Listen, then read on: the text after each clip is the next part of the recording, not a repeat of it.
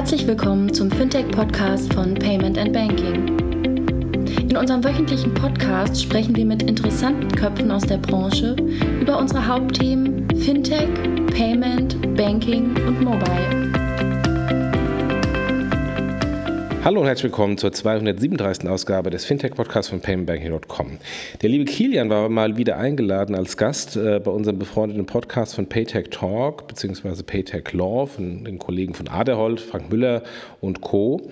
Und ähm, Frank und Kilian haben zusammen mit der Susanne Krohe und dem Hanno Bender das Thema Lex Apple äh, besprochen, also sprich die Öffnung der NFC-Schnittstelle auf den iPhones, ähm, was über den Bundestag als deutsches Gesetz durchgedrückt wurde.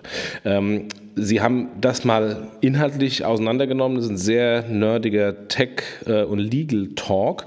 Und ähm, die Kollegen von Aderholt und Kilian haben ja in der Vergangenheit schon mal ähm, häufiger gemeinsame Podcasts gemacht. Also dieser Podcast ist letztendlich eine, äh, eine Spiegelung des ähm, zeitgleichen Podcasts, der bei Paytech Talk rauskommt. Und wir nutzen den quasi als Spiegel-Podcast auch bei uns bei Payment Banking. Äh, über welchen Kanal ihr es hört, ist im Grunde egal, ähm, aber es ist eine spannende Diskussion zu den rechtlichen Hintergründen von Lex Apple. Und äh, weil es ein Partner-Podcast ist, äh, der Dank heute auch nur ganz kurz an unsere äh, Payment Banking-Sponsoren, an FinCompare, an smartsteuer.de slash fintech und an Mastercard. Und jetzt geht's ab in den Partner-Podcast von Paytech Talk. Viel Spaß. Wie versprochen wollen wir uns heute äh, mit dem sogenannten Lex Apple Pay äh, beschäftigen ähm, und gehen so ein bisschen der Frage nach, ähm, ob wir da eine Sternstunde des Parlaments äh, oder vielleicht doch nur einen gesetzgeberischen Schildbürgerstreich ähm, erlebt haben. Ähm, ja, worum geht es denn eigentlich? Ähm, eigentlich möchte man meinen, dass es ähm, bei, der, bei, einer, bei, einem Gesetz zur Umsetzung der Geldwäscherichtlinie um Geldwäschethemen geht. Geht es auch, im Kern sogar.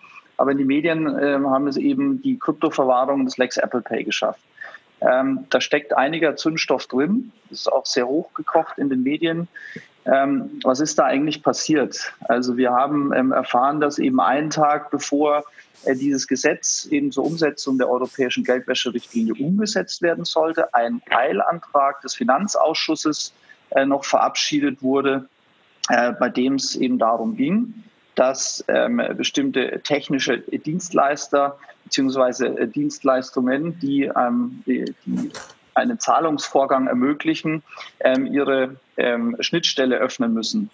Ähm, wir haben einen äh, sehr, sehr schönen Begriff, weiß nicht, ob er schön ist, aber jedenfalls prägnant, äh, den der Hanno Bender geprägt hat, äh, der schon sehr, sehr lange gefordert hat, ähm, ein Ende der digitalen äh, Wegelagerei ähm, zu schaffen und eben auch äh, die, die, Big Techs dazu ähm, zu veranlassen, ihre Schnittstellen zu, äh, zu öffnen.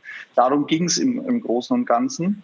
Ähm, wir hatten dann erlebt, dass äh, von Seiten der US-Regierung, ich glaube, das war der, der, der, äh, Botschafter Richard Grenell, ähm, mutmaßlich auf, auf höchster Ebene interveniert hat und gesagt hat, ah, wie kann es das sein, dass so ein äh, radikaler Schnitt so schnell äh, den Weg ins Gesetz finden soll. Ja, und dann, et voilà, äh, hat man dann die Sternstunde des Parlaments. Das wurde auch verabschiedet und auch als solches gefeiert. Und äh, dann gab es aber dazu durchaus auch kritische Stimmen, ähm, die von einem gesetzgeberischen Schildbürgerstreich sprachen. Ähm, vielleicht können wir an der Stelle jetzt äh, die Anmoderation auch beenden und ähm, äh, das digitale Panel vorstellen, sagt man das so? Na, ich nenne es jetzt einfach mal so. Ähm, meine Gesprächsgäste heute, freue ich mich sehr, Susanne Grohe, äh, Rechtsanwältin und Partnerin äh, bei Aderholt und auch bei uns im Team Paytech Law veröffentlicht regelmäßig ähm, Beiträge und äh, ist natürlich auch häufig äh, Host ähm, bei Paytech Talk. Dann haben wir noch den ähm, Kilian Thalhammer. Ähm, Kilian ich weiß gar nicht, was du alles machst. Jedenfalls bist du mal. ich, auch, ich auch nicht. bist du mal äh, MD bei Payment and Banking und bei der Wirecard äh, global für das Produktmanagement zuständig.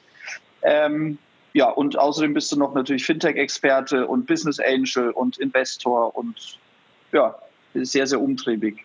Ja, freut mich, dass ich dabei bin. Ja, ähm, Dann ist als letzter noch der Hanno Bender dabei. Er ist Ressortleiter Recht und Politik bei der Lebensmittelzeitung äh, und äh, auch Macher und Kopf des Bargeldlos-Blogs. Ähm, ja, Hanno, schön, dass du da bist. Ja, hallo zusammen. Susanne, du darfst auch noch Hallo sagen, weil ich bin einfach, ich, einfach runtergelesen. Ich habe ich hab höflich geschwiegen und habe dann gesagt, wir machen alle zum Schluss noch einmal Hallo. Aber jetzt sind wir auch so Hallo.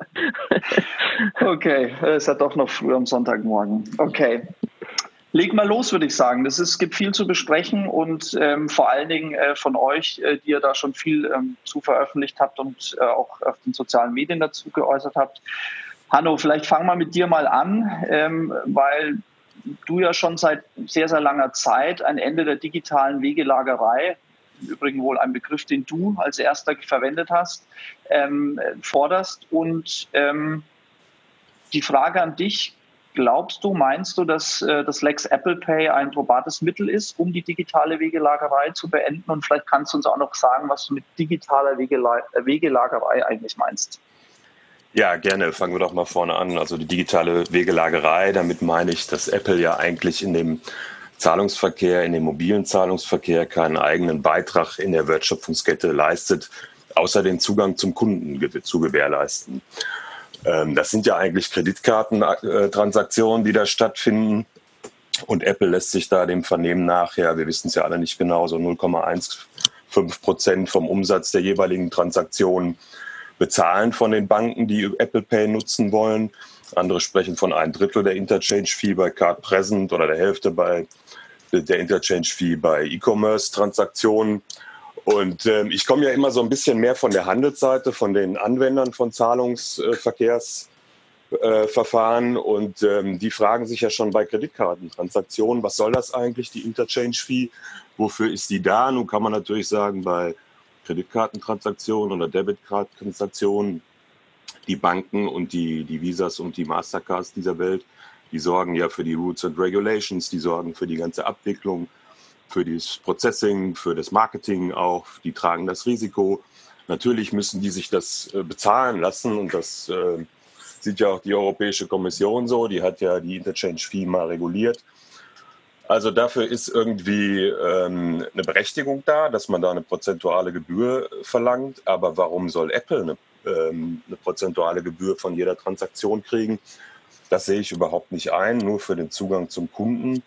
Deshalb regt mich das schon äh, ewig auf. Ja, deshalb bin ich äh, einer der Gründer und Vorsitzenden des Vereins, gibt die Schnittstellen frei.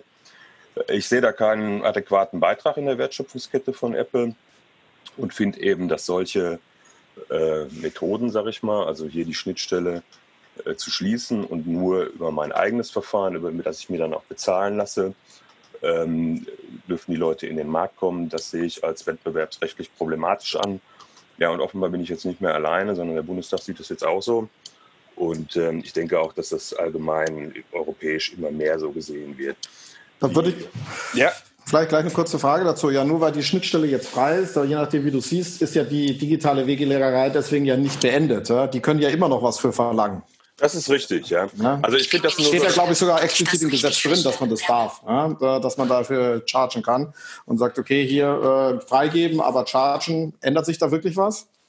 Naja, du hast ja schon, also ne, die haben ja schon mal das Onboarding, das soll ja auch schon Millionen kosten. Also man sagt ja so, weiß ich nicht, 30 mal hat man 15, 30 Millionen sollen die, die Volksbanken angeblich für das Boarding hinlegen müssen. Ähm, also du kannst das ja, ne, die, die Gebühren dafür kassieren, aber oder dir das bezahlen lassen, da spricht ja nichts dagegen. Aber dann eben da auch für jede Transaktion dann nochmal das Geld aufzuhalten. Ich finde das auch beim App Store oder so, finde ich auch schon problematisch ähm, dass man eben nur für den Zugang zum Kunden da bezahlen soll. Im Mittelalter hat man das Wegelagerei genannt. Und ähm, wie gesagt, ich sehe das so ein bisschen, du hattest ja noch gefragt, Frank, ob das jetzt ein probates Mittel ist. Ähm, weiß ich auch nicht. Ja? Es ist immer ein erster Schritt, das sagen ja auch die Abgeordneten selber, dass das eigentlich nur ein Ruf nach Europa ist und ob jetzt diese Regelung in 58a ZAG, wir werden ja sicherlich da noch ein bisschen detailliert zukommen, ob das jetzt der Stein der Weisen ist oder ob das wirklich dazu führen wird, dass Apple seine Schnittstelle öffnet, weiß ich nicht, aber es ist jedenfalls mal ein äh, Zeichen. Und ich finde es in der aktuellen Diskussion um Regulierung der GAFAs, der, ne, der, der Googles, der Apples, der Facebooks und dergleichen, äh, finde ich, dass man netten, interessanten und guten Impuls. Susanne, ähm, vielleicht die Frage in dem Zusammenhang an dich. Ähm, Hanno meinte, ähm, es gäbe keinen oder er sehe keinen wirklichen Mehrwert äh, bei der Leistung, die Apple anbietet. Hast du dazu eine Meinung? Ja, da habe ich eine Meinung. Es ist natürlich fast eine philosophische Frage. Ich meine, es gibt auch äh, es gibt auch Menschen, die etwas erfinden, die ein Patent haben und die dann dafür Lizenzgebühren bekommen, obwohl sie es selber nicht umsetzen. Und so ein bisschen so sehe ich das auch. So, das ist eben eine sehr clevere Idee die nun leider vielleicht Apple hatte und ähm, die eine gewisse Marktmacht und eine Plattform haben. Aber das ist ja auch nicht umsonst gekommen, dass sie sich das ausgedacht haben, dass sie die technischen, äh, dass sich das haben patentieren lassen, dass sie es geforscht haben, dass sie die Ideen hatten. Für gute Ideen kann man Geld verlangen. Ob es das nun gerechtfertigt ist, wie viel das ist, hm. finde ich dann eine kartellrechtliche Frage. Und ne, da kann man durchaus fragen, ob dieses Abschotten, ob das in Ordnung ist, ob man nicht ähm, sozusagen analog dieser Thematik, die es auch mal bei, bei Microsoft gab, dass sie nur noch proprietäre Sachen zugelassen haben, ob das in Ordnung ist. Aber dass man per se sagt, wir haben eine Idee, wir haben eine Infrastruktur, für die lassen wir uns zahlen, weil offensichtlich mögen das die Leute sehr gern, finde ich jetzt nicht, äh, weil das, wenn man das anders machen würde, äh, dann würde auch keiner mehr versuchen, Ideen zu haben. Zumal man ja sagen müsste. Also, Aber Hanno, du wolltest widersprechen, oder? Ja, ich, ich würde noch was, ich, ich, ich würde, wollte noch was ergänzen in dem Sinne. Ich weiß, also ich würde nicht die Aussage stützen, Zugang zum Kunden ist keine Wertschöpfung. Ich glaube, es gibt ja. ganze Geschäftsmodelle und Industrien, die nur vom Zugang zum Kunden leben, die sonst eigentlich nichts machen.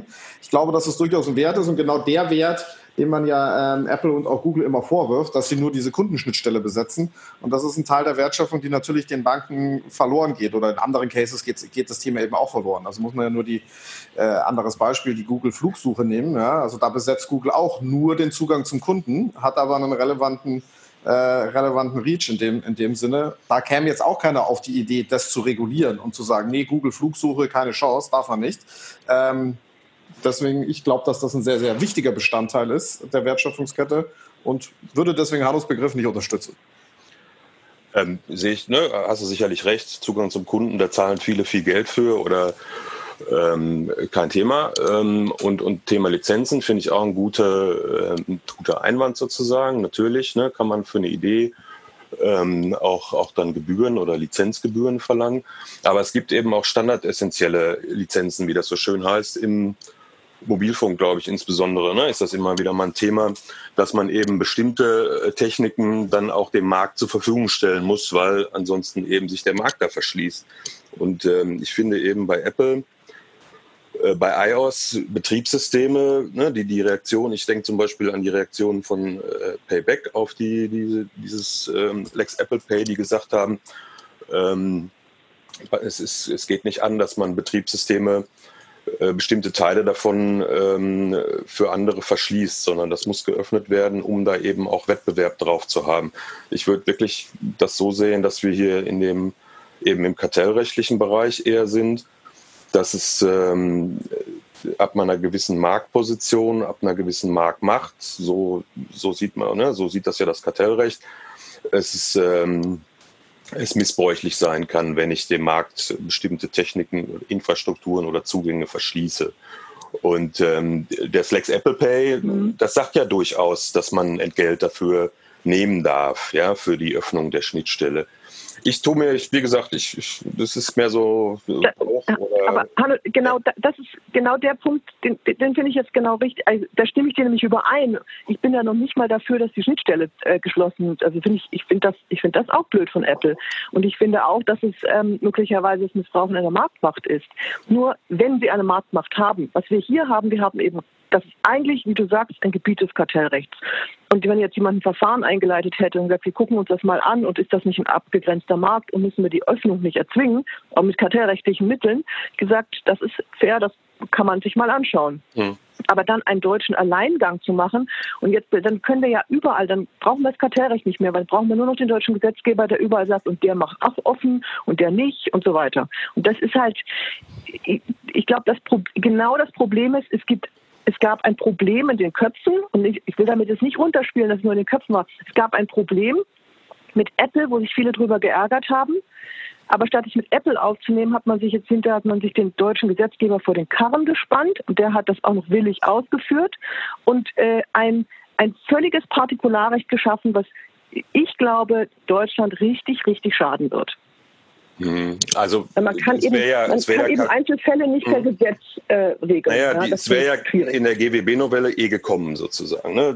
Ähm, wir haben ja dieses schöne äh, GWB-Digitalisierungsgesetz, die 10. GWB-Novelle, die hätte in 19 oder die wird in 19 Absatz 2 Nummer 4 ist es, um es genau zu benennen, GWB eben die, diese Essential Facility Doktrin so aufbröseln, dass es auch Apple Pay in Klammern, aber auch Siri, Alexa, die müssen wir immer mitdenken. Ja? Es geht ja nicht nur um Apple, sondern immer um, um Infrastrukturen oder um Techniken künftig, ähm, über die wir alle gehen werden und über die dann eben auch der Markt von aller Seite ja. Zugang haben sollte. Ne?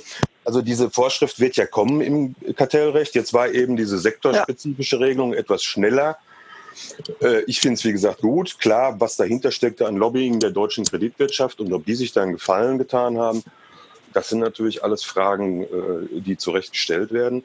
Aber ich finde, dass sich da jetzt mal was bewegt und dass man das mal ein bisschen schneller angeht als ne, die GWB-Novelle steckt fest. Wir werden in Europa erst irgendwie, weiß ich nicht, wann die Kommission äh, in der Lage ist, mal äh, zu regulieren, äh, die sitzt ja jetzt gerade erst fest im, oder noch nicht fest im Sattel, aber die sitzt gerade frisch im Sattel. Und da gibt es ja auch Stichwort Wettbewerbskommission 4.0, deutsche Ratspräsidentschaft in der zweiten Hälfte 2020. Das wird ja alles kommen, aber es dauert halt ewig. Und deshalb finde ich jetzt diesen sektorspezifischen Vorstoß eigentlich ganz prickelnd, muss ich sagen. Kilian, äh, vielleicht. Wollte auch, ja, also, äh, äh, auch eine Frage in die Runde, auch, an, auch in Richtung, Richtung Susanne. Glaubt ihr, dass man das Thema jetzt in kurzfristiger Zeit überhaupt am Markt merken wird? Also wird sich da wirklich was ändern oder wird jetzt erstmal die Runde losgehen? Wird Apple versucht, auf europäischer Ebene das ganze Thema wieder in, in, in Apple-Richtung zu lenken und damit war es maximal ein Strohfeuer? Puh ja, mit den Zukunftsprognosen ist ja immer so ein Thema, aber ich glaube, natürlich wird Apple das versuchen. Aber dann, dann also äh, rechtlich ist es halt erstmal ein deutsches Gesetz, ja. Ob das dann umgesetzt wird, das weiß ich nicht. Also ähm, ich glaube schon, dass jetzt irgendeiner kommen wird und zu Apple sagen wird: Hier bietet es, also, so ist das jetzt, das ist jetzt Gesetz, ihr öffnet das jetzt.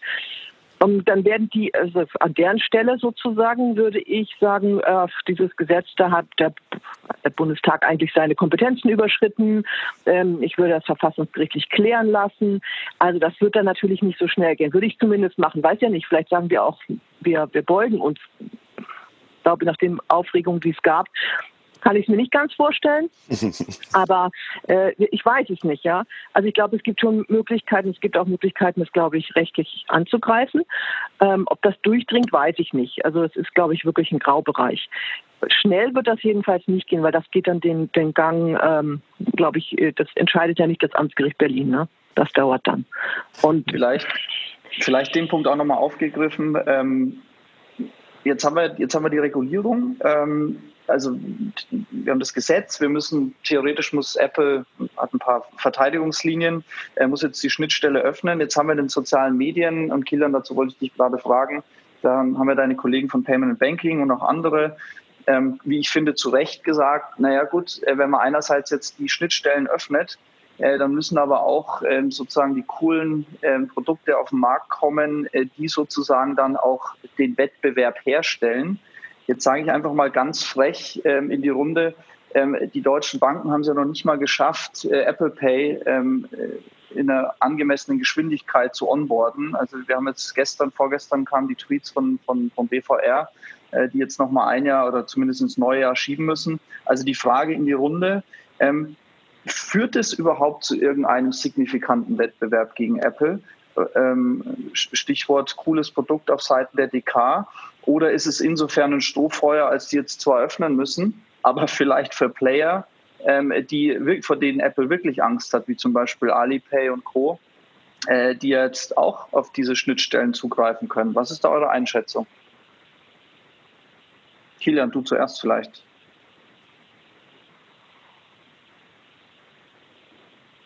Warte mal. Äh, also ich glaube, dass ähm, erstmal wird da nicht mehr Wettbewerb entstehen. Ne? Also ich glaube, das, wird eine, das wird eine Zeit lang dauern, weil ich bin, bin bei dir. Ähm, die bestehenden Banken hier hätten auch ohne die Öffnung schon einiges in richtigen, Richtung äh, User Experience und wirklich Kundenorientierung ihrer Apps machen können und haben es nicht getan. Also ohne, auch ohne, dass die Schnittstelle geöffnet wird. Ne? Ich glaube, ähm, bin bei dir, dass äh, das Thema, was wirklich interessant wird, ist eben größere andere Netzwerke.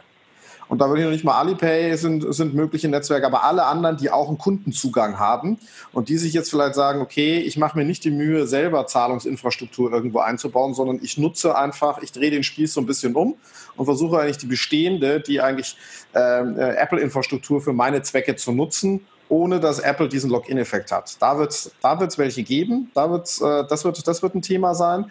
Ähm, das wird natürlich eingeschränkt, solange Apple immer noch Kohle dafür verlangen kann und damit das Thema ja limitieren kann. Ja, also wenn man, wenn man in der Preisfindung noch einigermaßen frei ist, kann man den Preis ja so steuern, dass sagt, okay, das, das, das tun nicht wirklich viele. Ja. Ähm, da, da wird sich was ergeben. Aus Bankensicht glaube ich nicht dran, dass da was passiert. Hanno, was meinst du? Glaubst du, es wird sich was tun? Ja, ich, ich würde noch mal gerne zu dem auch, was Susanne gesagt hat, so wer kommt denn jetzt und wer setzt das durch? Ne? Also ich weiß nicht, vielleicht sind ja Payback Pay oder dergleichen, haben die das schon in der Schublade, da aktiv zu werden. Ähm, solche Vorschriften, die haben ja auch immer so eine schöne, äh, das schöne Wort der Vorfeldwirkung. Ähm, es kann ja jetzt auch sein, dass irgend, irgendwelche Player halt bei Apple anklopfen und sagen, so, ich möchte gerne. Ähm, ich kann aber auch mir Apple Pay vorstellen, aber äh, ne, also man hat ja jetzt ein Druckmittel in Verhandlungen in der Hand. Man kann ja sagen, ich, ich will das jetzt über, den, über die neue Vorschrift machen oder du gibst mir eben, weiß ich nicht, du reduzierst deine Onboarding-Gebühren oder dergleichen. Man hat ja jetzt erstmal auch Verhandlungspotenzial äh, in anderer Weise, auch, auch wenn es vielleicht letztlich gerichtlich nicht durchsetzbar ist, aber auch Apple hat ja vielleicht überhaupt keinen Bock darauf, sich das, äh, das vor Gerichten auszutragen, weder image-technisch noch ähm, sonst wie, ich weiß es nicht. Jedenfalls hat man insofern, jeden, ne, das ist ja so ein bisschen wie bei der Interchange-Fee auch, man hat jetzt mal einen ganz anderen äh, Verhandlungsposition. Und, ähm, ja, ich glaube, das, das, das Problem, was ich daran sehe, ist, hm. wir reden hier nur über Deutschland. Wenn wir über Europa reden würden, anderes Spiel. Aber aus Apples Sicht ist Deutschland halt dann auch nur ein Land. Ja, es ist ein größeres Land in der EU, okay.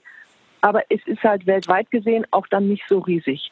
Also die Frage ist doch, wenn Apple sich ausrechnet, was es ihm bringt, äh, die Schnittstelle proprietär zu lassen, ob man nicht einfach Apple für den deutschen Markt abschaltet. Also nicht alles, ne? nicht, nicht ganz Apple, aber die Frage ist, wie viel, wie viel Umsatz macht Apple mit Deutschland? Ja, wie gesagt, das Oder einfach halt schnell auf europäischer Ebene landen, das Thema. Also auch das Thema Regulierung wird schnell. Ja, schnell, aber ja, aber, aber Eben, also aber, aber, eben war das Argument, auf europäischer Ebene dauert das so lang. Ja, ja, das, dann, das dann mag es ein anderes Ding sein. Das ist, ja, das ist, nee, ich glaube, ich glaube einfach, dass genau diese Gesetze Deutschland abhängen.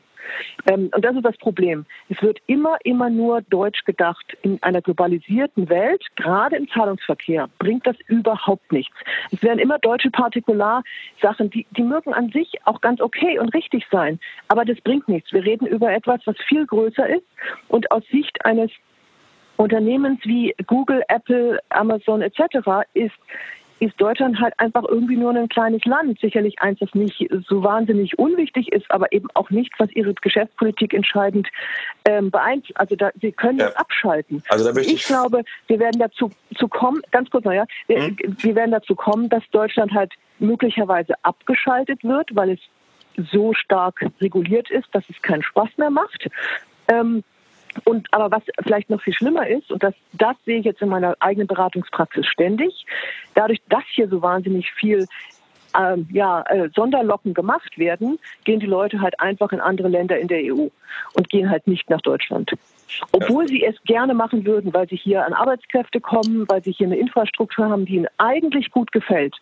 Aber sie gehen hier nicht hin, weil es so überreguliert ist in vielen Einheiten, in vielen Bereichen, gerade im Payments-Bereich, dass sie sagen, das, ist, das sind Kosten, die haben wir einfach woanders nicht. Ja, da das, und das ist, ich, da ist ganz viel der deutsche Gesetzgeber schuld. Da möchte ich ganz entschieden widersprechen. Ähm, Deutschland wird nicht abgeschaltet. Niemand schaltet Deutschland ab. Apple wird Deutschland nicht abschalten. Und zu sagen, äh, wir können das hier nicht regulieren, weil das dann immer nationale Sonderlocken schafft oder so. Klar, wir leben in Europa, wir können hier nicht ähm, nationales Recht schaffen, aber wir können trotzdem ähm, versuchen, unsere Rechtsvorstellungen weiterhin auch in einer globalen, digitalisierten Welt durchzusetzen. Amazon ist eingeknickt, als das Kartellamt gesagt hat, ihr sollt bitte ähm, eure, na, was war das, diese Marktpreisgeschichten ähm, mit den Händlern. Ne? Ähm, das hat Amazon weltweit geändert und das Bundeskartellamt ist das Erste, das dagegen vorgegangen ist und das da die entsprechenden Beschlüsse gefällt hat. Da hat auch jeder gesagt, oh, das äh, wird ja überhaupt keine Wirkung haben, das ist ja lächerlich, aber äh, Pustekuchen. Also insofern glaube ich, ähm, dass das der richtige Impuls ist, auch nach Europa und ähm, sehe da nicht, dass jetzt hier kleine und mittelständische Unternehmen da durch die Regulierung in Schwierigkeiten kommen. Apple ist jetzt nicht irgendwie ein kleines Unternehmen und Facebook und Amazon sind es auch nicht. Nee, aber es geht, es geht ja nicht darum, dass sie in Schwierigkeiten kommen, sondern ich glaube, ein, also ich bin, bin wirklich der festen Überzeugung, dass es dass wir hier sehr viel mehr Unternehmen selber haben könnten. Und ich, das hat jetzt nichts mit diesem Gesetz zu tun, aber es gibt hm. also im, im Bereich Geldwäsche beispielsweise, ähm, äh, wo es ja an sich eine mehr oder weniger Harmonisierung in Europa geben sollte, hm. ist der deutsche Gesetzgeber teilweise so überstreng, dass sich die Kosten einfach so groß sind, weil es an bestimmten natürlich nicht ähm, Online-Strukturen festgehalten wird, weil immer alles auf Papier sein muss. Da kann ich unzählige Sachen ähm, mhm. im deutschen Recht aufzählen, wo immer Papier, Papier, Papier. Und das ist halt auch wieder so ein Sonderweg, wo man einfach sagt, geh halt einfach nach Frankreich und du hast den Mist nicht. Und, oder geh nach Luxemburg oder mhm. Belgien. Das ja, ist nur als, was mir einfällt. Ne, bin ich völlig ist, der, der, Meinung, ja, ja, klar. Das Aber das ist halt ja, nicht hier bei Apple Pay so. Ja, äh, ich, ich glaube halt schon. Und wenn du das Kartellamt anführst, ja, aber das Kartellamt ist halt letztlich eine Strafbehörde. Ich meine, wenn ich hier äh, das Kartellamt verfolgt und, und wenn ich da eins auf die Finger kriege, kann ich nicht sagen, uh, dann mache ich das, dann, dann mache ich das nicht, dann muss ich das machen. Aber ein Gesetz zu schaffen, wo ich ja dann Möglichkeiten habe, mich, mich also einfach ein Land dann sagen, hier sind die Regularien zu hoch, äh, dann mache ich das eben nicht, ist schwierig. Und ich glaube, es wird noch ganz lustig werden, ähm, wenn man erstmal merkt, welche ganzen deutschen Unternehmen davon betroffen sind, weil das Gesetz ist so breit. Ich habe ich hab bewusst, ähm, in dem, was ich auf ähm, Paytech Law geschrieben habe, ein paar ähm, deutsche Sachen rausgegriffen. Also ich nehme mal die Girocard beispielsweise. Ja, die Girocard ist, hat ja auch eine Schnittstelle. Das ist ja auch ein, es ist, äh, NFC-fähig. Das, äh, das Ganze hat ein Betriebssystem. Ähm, die äh, Forderung, dass auch andere sich an die daran docken können, sind auch schon sehr alt. Die sagen, das geht technisch nicht. Da sage ich, nach dem Gesetz müsst ihr es technisch machen. Wollen Sie das wirklich? War das die Ziel? Nee, es war natürlich nicht die, die Zielrichtung des Gesetzes. Aber das ist, was ich glauben würde, was, was glauben würde, was passiert. Dass beispielsweise eine Girokarte jetzt damit auseinandersetzen muss, schnittschnell zu bauen, dass andere darauf springen können. Zum Beispiel ein Alipay.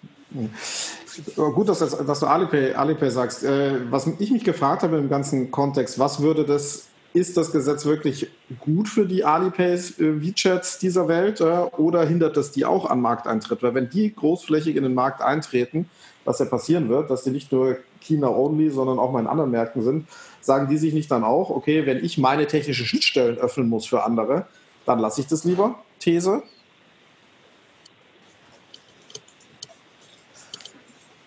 Also da war so ein bisschen die, die, die Frage von meiner Seite da, da, zur Interpretation des Gesetzes. Wir reden ja jetzt hier sehr stark von der NFC-Schnittstelle. Ja? So wie ich es hm. verstanden habe, geht es ja nicht nur um die NFC-Schnittstelle, es geht ja um technische Schnittstellen. Nee, nee, nee, nee. Oder? Genau, ja, ja. Ja, ja, so. ja, absolut. Wenn jetzt Alipay anfängt und sagt, die deutschen Kunden zu adressieren und die europäischen Kunden, was sie indirekt ja schon ein bisschen tun, ja, müssen die auf einmal Schnittstellen für Dritte machen, ja, die, sie offen, die sie offen lassen, dass andere das nutzen können. Und ähm, meine Prognose ist ja, dass das in den nächsten zwei, drei Jahren eigentlich passieren wird, dass die Alipay WeChats oder die, oder die Inder mit PayTM und so weiter in die Märkte reingehen. Ähm, mhm. Das stützt ja so ein bisschen deinen Punkt zu sagen, das machen die dann vielleicht nicht, weil sie dann sagen, die Deutschen gehen mir zu sehr auf die Nerven mit ihrer lokalen Regulierung. Ich mache doch jetzt keine Schnittstelle, dass jetzt hier die Sparkasse Alipay nutzen kann für die Infrastruktur, dann lasse ich das lieber. Würdet ihr das stützen oder sagt ihr, das ist so ein bisschen weit hergeholt? Also ich glaube nach wie vor, ne, wie gesagt, nicht, dass Deutschland abgeschaltet wird oder jemand nicht nach Deutschland kommt von diesen Big Playern halt, äh, weil es hier äh, besondere, ich glaube auch nicht, dass das eine, eine, deutsche Regelung bleiben wird, sondern eben, dass das äh, im europäischen Kontext so geregelt wird, äh, weil es eben auch so geregelt werden muss, meiner Meinung nach. Und ich kann mir nicht vorstellen, dass ein Alipay äh, deshalb nicht äh, seine Dienstleistungen auch hier an, anbieten wird irgendwann. Also und das, ich glaube, da, da sind wir halt eigentlich relativ dicht beieinander. Ich, ich, ich finde ja gar nicht, dass man das nicht regeln darf oder sollte, aber ich finde, es müsste europäisch gemacht werden, weil ich glaube schon, bis es in Europa der Fall ist, wird es halt dann doch nochmal, sagen wir mal, drei, vier, fünf Jahre dauern. Und das ist in, in diesen Branchen eben doch eine lange Zeit, weil dann kommt schon die, die neueste Sache. Also deswegen glaube ich, ähm, dass halt Deutschland dann gerne einfach mal, dann lässt man es halt erstmal ein paar Jahre aus. Ich habe das bei vielen Sachen erlebt, ähm, bei, bei PayPal, dass man halt einfach dann nicht nach Deutschland gegangen ist mit bestimmten Sachen, weil mhm. es zu komplex war. Und mhm. dann hat man halt, hat man eben UK, was eben auch ein großer Markt ist, der ist dann noch später dann irgendwann außerhalb der EU, da kann man dann vielleicht noch mehr machen. Ähm, und in andere größere Märkte gegangen und hat Deutschland einfach ausgelassen. Jahrelang. Ein Problem das, dieser, das, ja, sind da, glaube ich, einig, aber äh, ein Problem dieser Regulierung ist ja, die kommen sowieso alle viel zu spät. Ne? Das hätte ja schon längst, ähm, ja, ja. ja. längst passieren müssen. Dann hätten wir dieses ganze mhm. Gehassel mit den armen, armen deutschen äh, Sparkassen, Volksbanken und anderen Banken nicht gehabt, dass sie da erst sich mal durchringen müssen, dass überhaupt die, ne, die, die in Anführungsstrichen strategische Entscheidung zu treffen, dann doch äh, nicht drumherum zu kommen, um Apple Pay und, und entsprechende Onboarding-Gebühren zu bezahlen und äh, die Systeme entsprechend trotz der parallelen Aktivitäten in Sachen Girocard mobil doch auf Apple Pay zu setzen, also in diesen sauren Apfel im wahrsten Sinne des Wortes zu beißen. Wenn man das vorher gehabt hätte, das Gesetz, dann hätten sie halt gleich ihre Girocard über, auch über Apple Pay beziehungsweise über die Apple-Geräte laufen lassen können. Also kommen diese Regulierungen viel zu spät. Äh, sie kommt auch ne, in Europa dann, bis sie da mal kommt und bis das mal durchentschieden ist, gegebenenfalls, ist natürlich angesichts der, der Marktmacht der Alibabas, Tencent, Baidus und wie sie alle heißen, schwierig, ja. Aber das heißt ja nicht, dass man die Hände in den Schoß legen sollte. Weiß ich nicht. Das ist natürlich Hanno, alles schwierig. Hanno, meinst, Hanno ja. meinst du wirklich, dass das so ist? Also ich meine, wir erleben ja jetzt nicht gerade Innovationswettkämpfe in Deutschland. Ähm, ich will jetzt gar nicht wiederholen, was in den sozialen Medien und vor allen Dingen in unserer Twitter-Blase so alles jeden Tag geschrieben wird. Ähm, ne, da sagen jetzt eine ganz, äh, einige ganz suffisant, die Sparkassen werden jetzt in drei Jahren äh, äh Apple Pay erst in Deutschland ablösen und dann weltweit. Ähm, äh, also worauf ich hinaus will, ist, ja, wir sehen doch in den letzten Jahren mit ganz vielen Produkten im Payment-Bereich, ähm, dass sich die, die Kader nicht unbedingt mit Ruhm bekleckert. Ähm, und jetzt sagst du, ähm, wäre die Regulierung früher gekommen, dann hätten die, hätte die DK möglicherweise ihre Produkte auf den Markt gebracht. Also ich glaube, der Markt ist doch eher Beweis für das Gegenteil. Also es fehlt an Mut, Dinge zu verändern. Es fehlt an ähm, Innovation, Dinge so zu machen, vom Kunden her zu denken, dass ein Produkt auch wirklich angenommen wird. Äh, daher die Rückfrage ich, oder, oder meine, meine Gegenaussage. Ich glaube nicht, dass wenn die Regulierung früher gekommen wäre, dass die Sparkassen ähm, innovativer geworden wären. Im Gegenteil, ich glaube, ähm, der Druck, der jetzt durch den Markt entstanden ist, bevor jetzt dieses äh, Hauruck-Gesetz kam, war doch äh, bei den Sparkassen zu sehen, die erst sagen, oh Gott, wir werden niemals Apple Pay machen, da reißen wir uns lieber beide Arme raus. Und ein halbes Jahr später, als sie festgestellt haben, was das für eine Publicity bei anderen Banken, die da mitgemacht haben, ausgelöst hat und möglicherweise auch zu Kundenschwund geführt hat, dann kam doch endlich mal der Wille auf zu sagen, so, wir machen da jetzt mit, das passt uns zwar nicht, aber wir müssen da auch dabei sein. Deswegen ja, würde ich dir an der Stelle widersprechen und sagen, also ich glaube, die Regulierung hätte auch zehn Jahre früher kommen können und wir hätten keine innovativen Produkte gesehen. Ja, mir ging es jetzt nur um Girocard Mobile oder Mobil oder wie man das nennen möchte, ne, dass eben die, ähm, dass man das ja über Apple-Geräte hätte auch äh, und über die NFC-Schnittstelle laufen lassen können, ähm, ohne dass man sich ähm, diese diesen langen Prozess, mache ich über Apple Pay mit oder mache ich nicht mit, ähm, ne, das hätte sich ja früher entschieden. Ähm, es gab ja die, die Projekte auch ähm, mobile Zahlungsverfahren äh, oder es gibt ja dieses äh, Projekt mobile Zahlungsverfahren auch für die deutsche Kreditwirtschaft zu ermöglichen und das hätte man ja äh, dann auch direkt für, für Apple äh, machen können, wenn die Regulierung früher gewesen wäre. Also ich finde. Aber, aber wenn ich mir angucke, also Android ist ja nun mal größer als Apple, ne? Und äh, also gibt es denn eine Anwendung, die eine sozusagen tokenisierte Girocard, mit der ich mit dem Android-Handy, ich weiß es ehrlich gesagt nicht, weil ich Apple habe, aber ähm, dass ich damit dann äh, sozusagen so wie mit Apple Pay zahlen kann? Nee, das gibt's doch nicht, oder? Äh, mit, mit der Girocard hinten dran, meinst du? Nö, ja. Also meines Wissens gibt es die nicht. Ähm, ähm, ja, auch, auch dazu das muss ist halt so auch, das Ding. Also ich meine, man hätte ja 90 Prozent der ja. Und da vielleicht auch kurz ergänzend, auch bei der offenen Schnittstelle von Android habe ich bis jetzt keine wirklich gute, gute äh, Anwendung gesehen. Ich habe, also ich meine, ich mag jetzt nicht von mir sagen, dass ich die alle kenne, aber äh, man hätte ja durchaus am Markt mitbekommen, wenn es da eine gute gäbe. Ne, und da, ja. Das ist bis jetzt alles sehr überschaubar, ne, was, es, was es da so gibt. Ne, und, ja, ja, also die ja, mangelnde genau. Innovationskraft ist ja zugestanden oder dass da nichts kommt, aber das ist, finde ich, kein Argument dafür, ähm, zu sagen, deshalb darf Apple dann auch seine Schnittstelle für sich behalten. Ja, das ist richtig. Ja, ich glaube auch, dass es, also um da, ähm, solange man ja diese diese beiden Hintertüren offen lässt, die das Gesetz ja auch offen lässt. Das eine ist ja, man darf da was für chargen. Das zweite ist, ich weiß nicht mehr genau, wie die Formulierung ist, wenn gute Gründe dagegen sprechen, so, ne? Sicherheitsaspekten, ja. da das, was man wahrscheinlich schon noch mal separat auch noch mal hinterfragen kann, dieser Sicherheits, diese Sicherheitskeule, die da reinkommt, muss man sich, also da wäre ich auch nicht so ganz sicher, ähm, wie weit die trägt. Aber es sind zwei Hintertüren offen, sodass ich fast mir an manchen Stellen denke, so, da wird sich gar nicht so viel ändern. Ne? So, weil Apple wird die Preise hochhalten, so wie es jetzt im Moment ist, und sagt, hatte ich doch vorher auch schon. Wenn die ein paar Millionen zahlen, dürfen sie ja mitmachen. Ne? Ich bin ja offen. Ne? So äh, ein bisschen provokativ. Und ähm, ja, das, äh, und, und, und, wie gesagt, die Android-Welt äh, hat bis jetzt nicht durch Innovations- Freude geglänzt. Ja. Nicht generell, Alles in, dem, in, dem, in, dem, Kontext. Ja. Generell, ja, generell, bin ich auch eher einen, äh, in vielen Sachen ein Freund, Sachen offen zu lagen, weil da kann man auch drüber diskutieren, ob da nicht der Sicherheitsaspekt am Schluss größer ist, wenn sich mehr Leute mit der Schnittstelle beschäftigen. Ähm, das ist, glaube ich, ich weiß nicht, ob das Problem wirklich offen oder zu ist, sondern äh, eher was ein ganz anderes. Bevor wir, ähm, bevor wir jetzt vielleicht zu dem, das in der Paytech Law, äh, bevor wir zu den, zu den juristischen Umsetzungen kommen, äh, da kann Susanne bestimmt und Hanno, du ähm, noch einige Punkte aufführen, was auch noch kritisch ist, würde ich gern von euch auch nochmal wissen, also wenn wir feststellen, eigentlich muss doch Apple überhaupt keine Angst davor haben, ähm, dass ähm, irgendeine Sparkasse oder DK generell da signifikant Wettbewerb äh, macht ähm, wieso glaubt ihr denn dann, dass die USA beziehungsweise der, der Richard Grenell, ähm, ich war nicht dabei, aber mutmaßlich sehr, sehr lautstark äh, und auf höchster Ebene interveniert hat und versucht hat, dieses Gesetz noch ähm, zu verhindern? Was glaubt ihr denn, was da die wirtschaftlich-politischen Hintergründe dazu waren? Glaubt ihr, das war einfach zu wenig Zeit, um zu verstehen, was das Gesetz anrichtet? Oder gibt es da noch andere Sorgen, die Apple da getrieben hat? Also ich, ich also glaube, das ist eine philosophische Frage bei Apple, oder? Ich glaube, also niemand ich lässt glaube, sich gerne in seine Geräte rein ne, oder äh, rein regulieren. Ja, ich kann das genau. schon völlig verstehen, dass man sagt, äh, das ist äh, unsere, unser System, das wollen wir kontrollieren.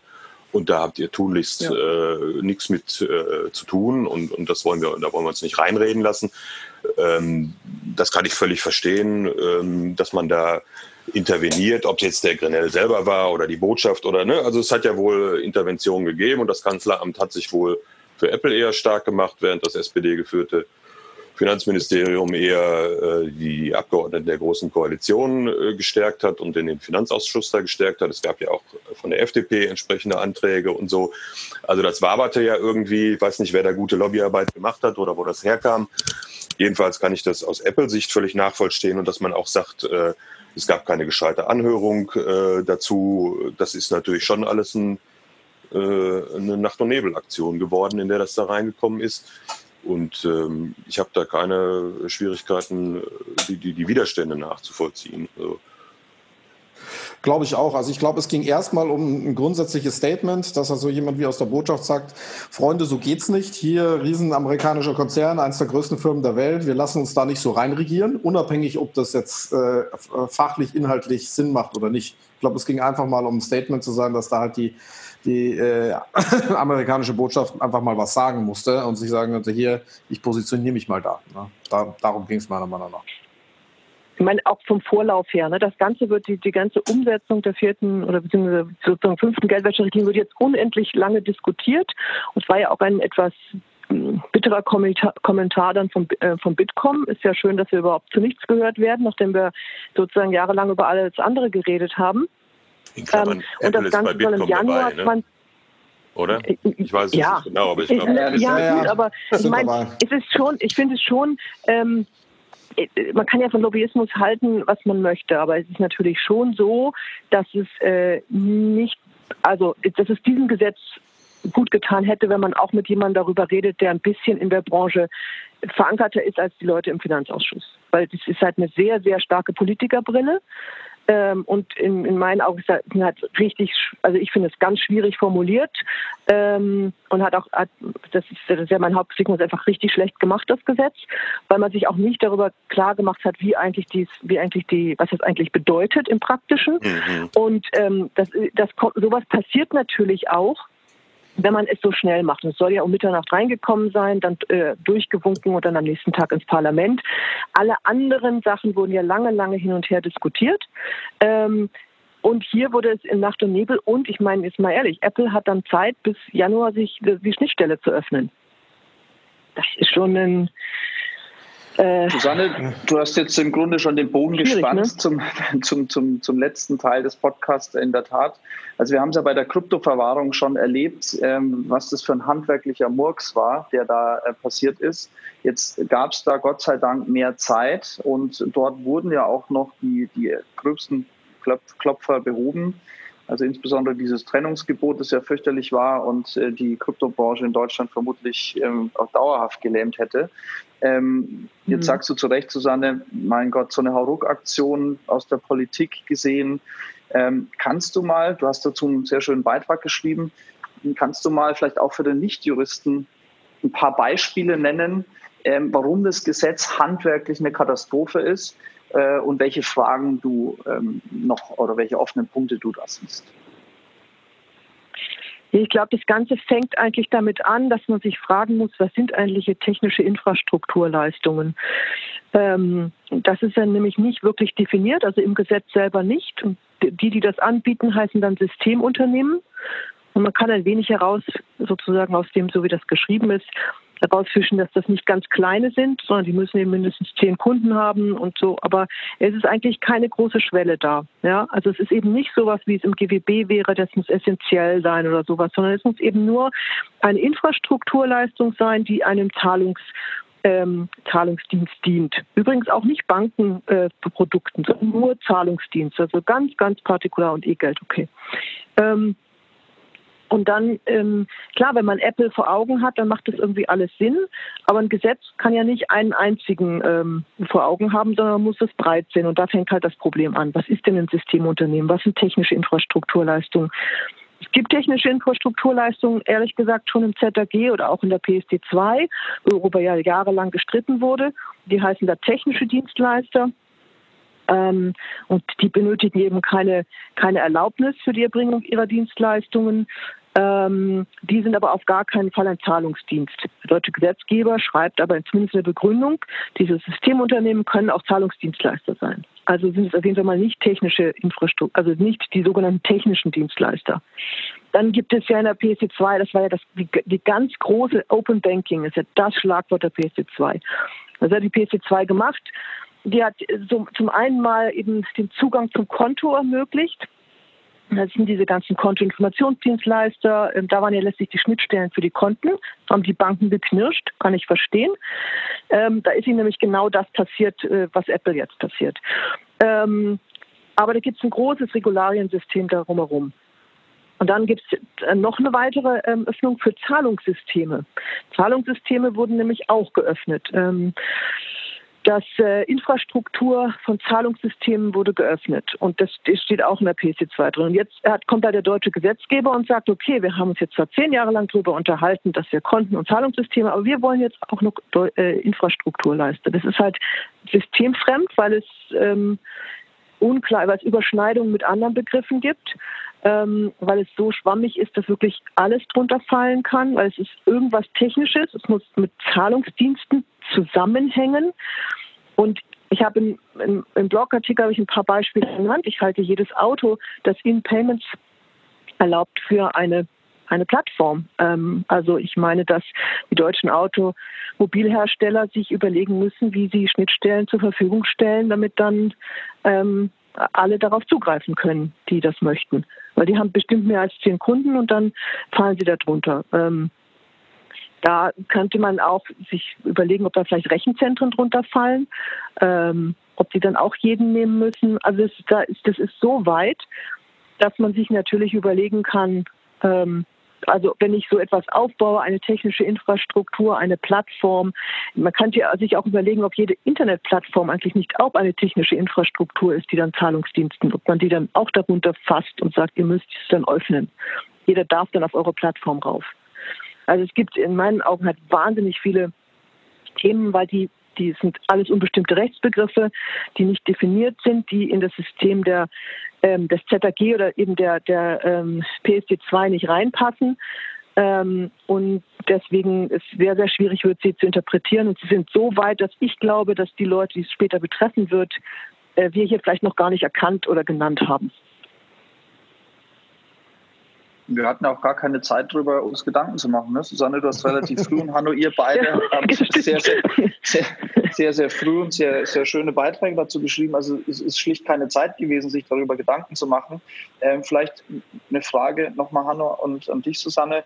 Ähm, glaubt ihr, äh, dass diese äh, technische Infrastrukturleistung, die ja immer den Sachbezug zu Payment hat, überhaupt europarechtskonform ist? Weil ähm, muss ich ja schon fragen, wenn die, die PSD 2 eine voll harmonisierte Richtlinie ist. Und jetzt äh, kommt sozusagen nochmal eine Schippe obendrauf. Und Susanne, du hast es sehr schön beschrieben. Ist es, passt es überhaupt zur PSD2? Wird da nicht ein, ein Apple und alle anderen, die vielleicht dann plötzlich öffnen müssen, ähm, sagen, Leute, das passt doch alles nicht mehr?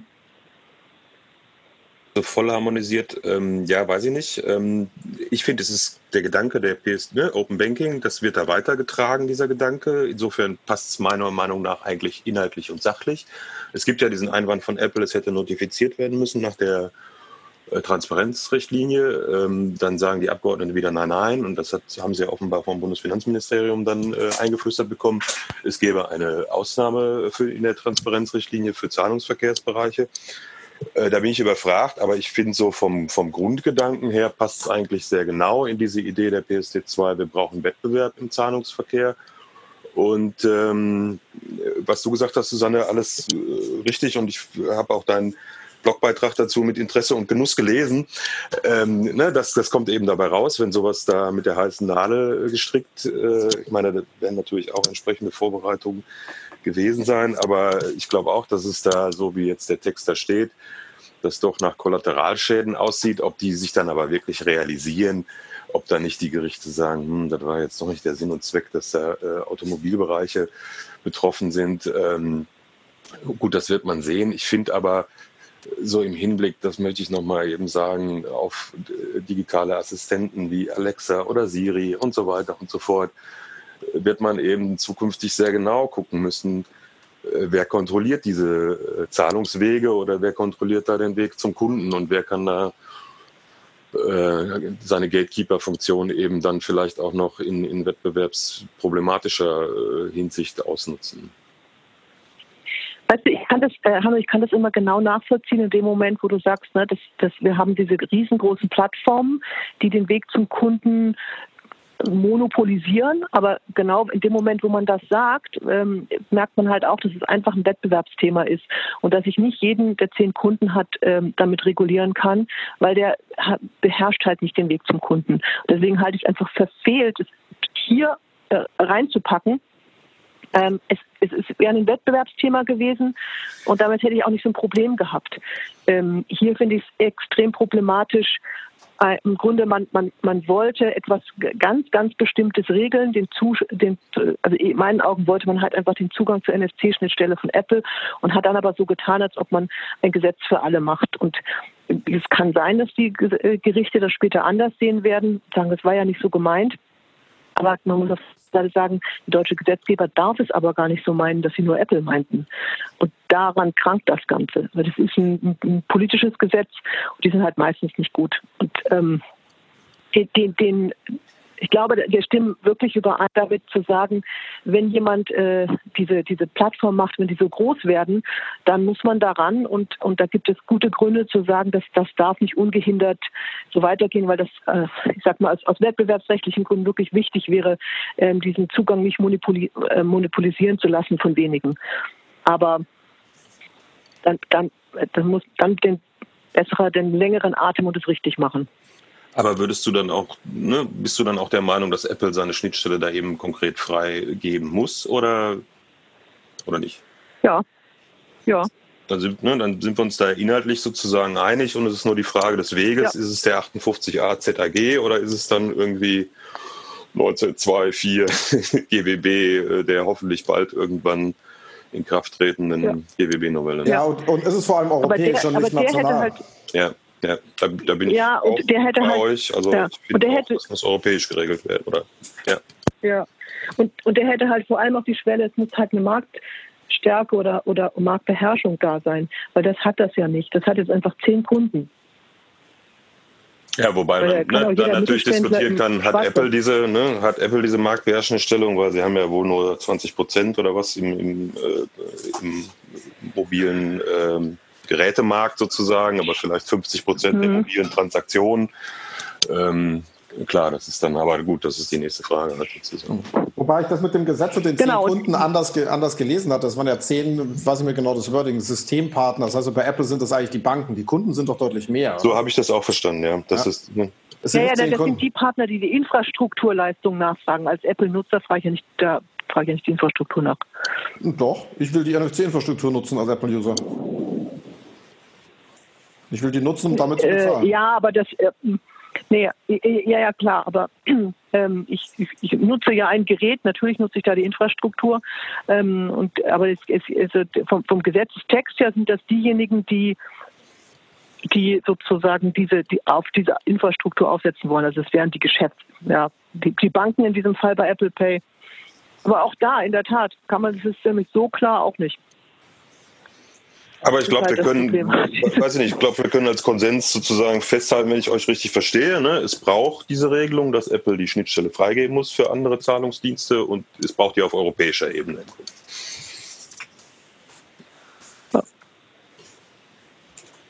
Klar. Also ich weiß nicht, ob es eine Regelung braucht. Ich, ich, Susanne hat es, glaube ich, richtig angesprochen. Wir haben das Schwert des Kartellrechts da kann man prüfen, ob es eine marktbeherrschende Stellung gibt und dann einschreiten. Ich glaube, da braucht man keine gesetzgeberische Regelung.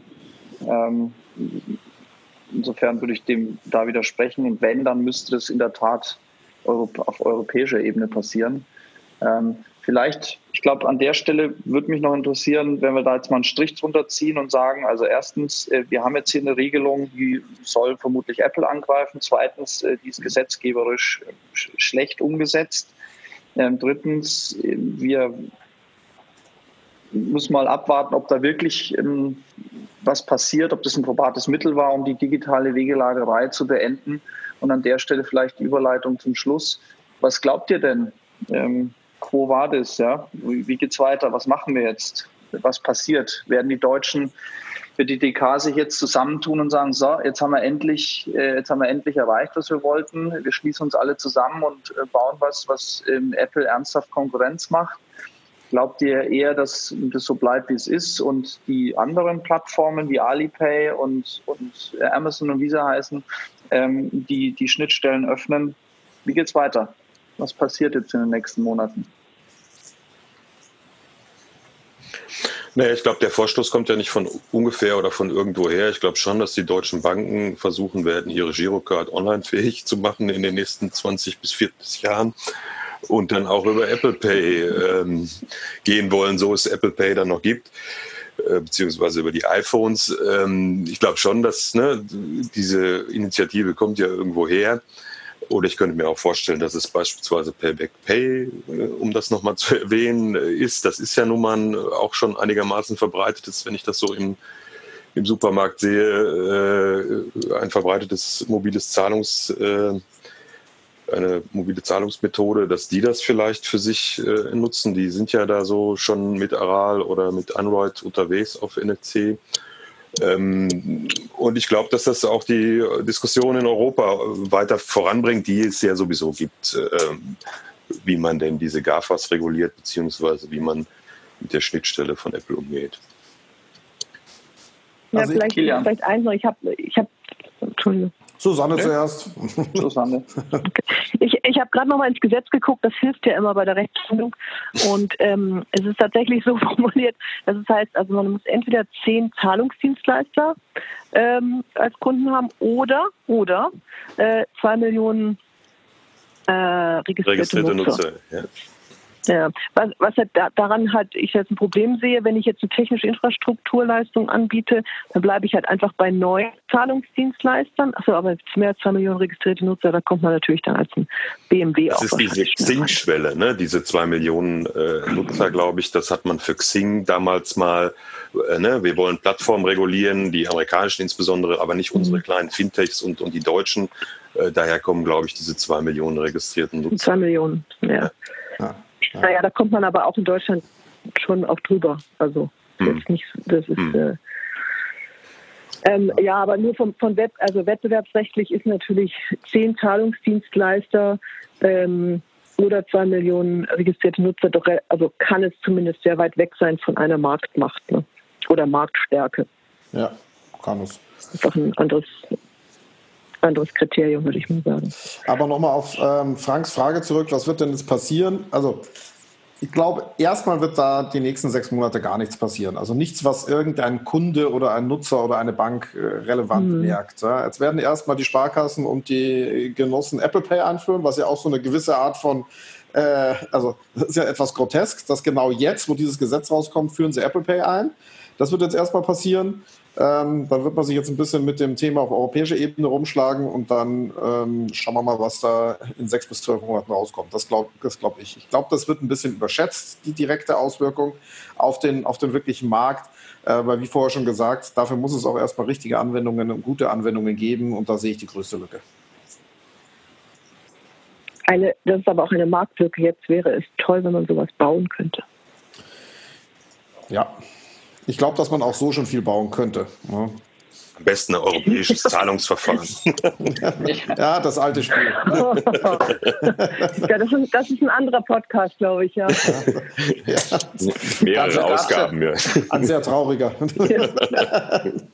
Dazu gab es ja schon einen guten Podcast von euch, Kilian. Ähm, ja. Will ich jetzt nicht nochmal wiederholen, wo er gesagt hat, Mensch, DK, jetzt macht halt mal, weil von da kommt ja immer der Hinweis, ja, wir würden uns ja zusammenschließen, aber dann kommt wieder das Kartellrecht. Ähm, jetzt kann man sich nach dem Gesetz überlegen, ob das wirklich so ist und ob auch da eine Marktmacht besteht. Aber da habt ihr schon einen sehr schönen Podcast dazu aufgenommen bei Payment Banking. Die Nummer weiß ich jetzt leider nicht, aber ja. äh, kann man herausfinden. Packen wir mal in die Show Notes rein und dann kann man an der Stelle da auch nochmal reinhören.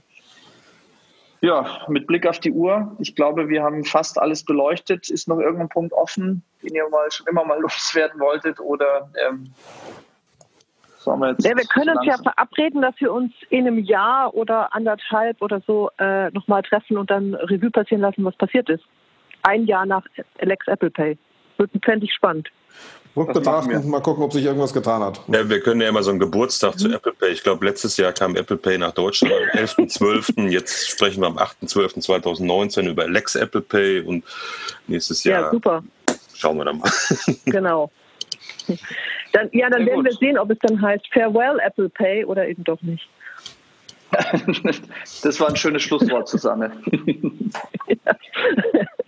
Okay, ähm, ja, vielen Dank, dass ihr am frühen Sonntag euch die Zeit genommen habt, über dieses Thema ähm, bei uns auf Paytech World zu sprechen. Ähm, herzlichen Dank, äh, lieber Kilian, Hanno und last but not least Susanne. Ich würde mich sehr freuen, wenn wir in einem Jahr wieder ähm, einen Rückblick äh, wagen und vielleicht auch wieder einen Blick in die Zukunft.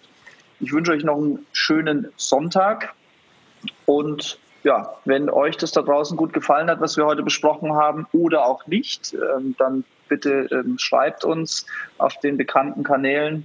Ähm, wir nehmen Kritik immer gern auf. Ja, und ansonsten wünsche ich auch euch, wenn ihr es denn dann hört, eine schöne Woche. Und das war's von uns. Ciao. Ja, tschüss. Ciao. Tschüss.